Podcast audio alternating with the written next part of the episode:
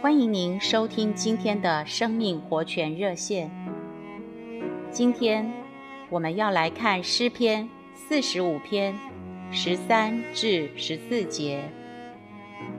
王女要穿刺绣的衣服，被引到王前。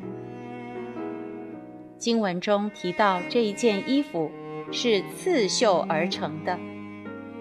亲爱的弟兄姊妹。什么叫做绣呢？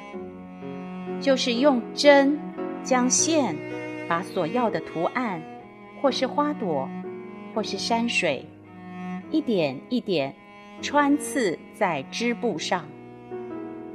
如此，图案和织布就成为一个了。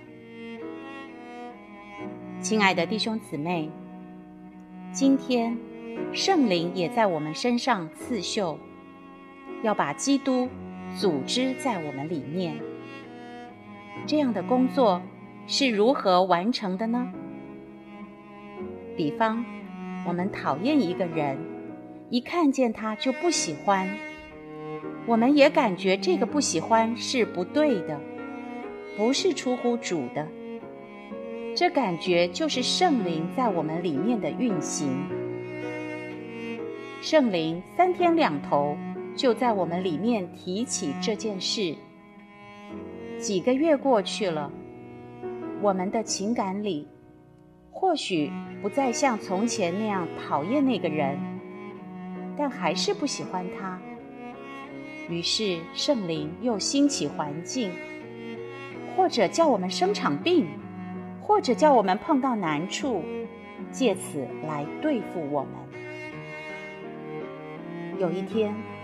我们里面莫名其妙的，不仅讨厌那个人的感觉没有了，遇到他时也能感到亲切温和，再遇到他时，甚至能有好的交通了。亲爱的弟兄姊妹，这就是圣灵在我们身上组织的工作。当我们让圣灵天天在我们身上运行。